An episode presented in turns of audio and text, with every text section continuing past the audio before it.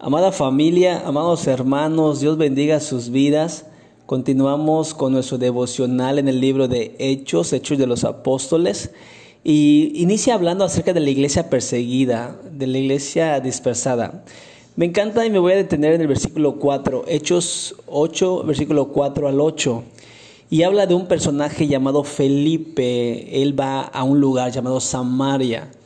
Recuerden que los samaritanos no tenían nada que ver con los judíos, por lo tanto ellos no creían en Cristo, pero Felipe como enviado y movido de Dios, él va a ese lugar. Vean lo que pasa, me encanta la forma como Dios nos describe esta historia porque trae mucha enseñanza a nuestras vidas. Así que no salga eh, de este podcast porque va a escuchar algo maravilloso que Dios trae a nuestras vidas. Miren lo que dice el versículo 4 del capítulo 8 de Hechos.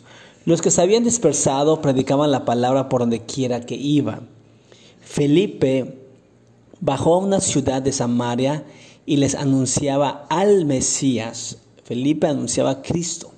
Al oír a Felipe y ver las señales milagrosas que realizaba, mucha gente se reunía y todos prestaban atención a su mensaje. De muchos endemoniados los espíritus malignos salían dando alaridos y un grande número de paralíticos y cojos quedaban sanos. Y aquella ciudad se llenó de alegría. Me encanta ver cómo es que un hombre de Dios va a una región, es movido por Dios, es enviado por Dios es un misionero llamado Felipe, llega a una región de Samaria y en ese lugar este hombre hacía grandes señales, milagros y mucha gente prestaba atención al mensaje de Felipe.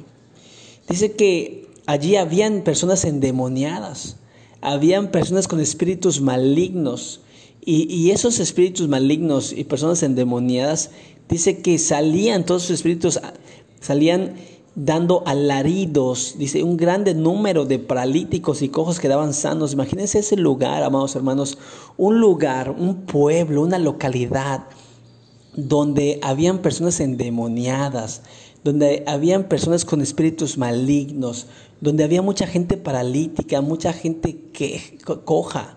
Imagínense toda esa ciudad, cómo es que vivían. La realidad de lo que vemos aquí en esos cuatro versículos es que una ciudad era una región, una localidad o un pueblo sin Dios.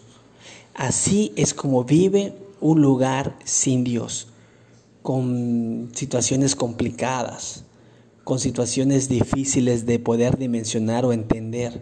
¿Cómo es que Dios nos dice y nos muestra en la palabra que habían endemoniados, que habían espíritus malignos, que habían cojos, que habían paralíticos? Era una ciudad o era una localidad o un pueblo donde había mucho sufrimiento, donde había mucho temor, mucho miedo, no había alegría. Pero el versículo 8 dice que en aquella ciudad se llenó de alegría, porque todos los cojos, todos los paralíticos quedaban sanos.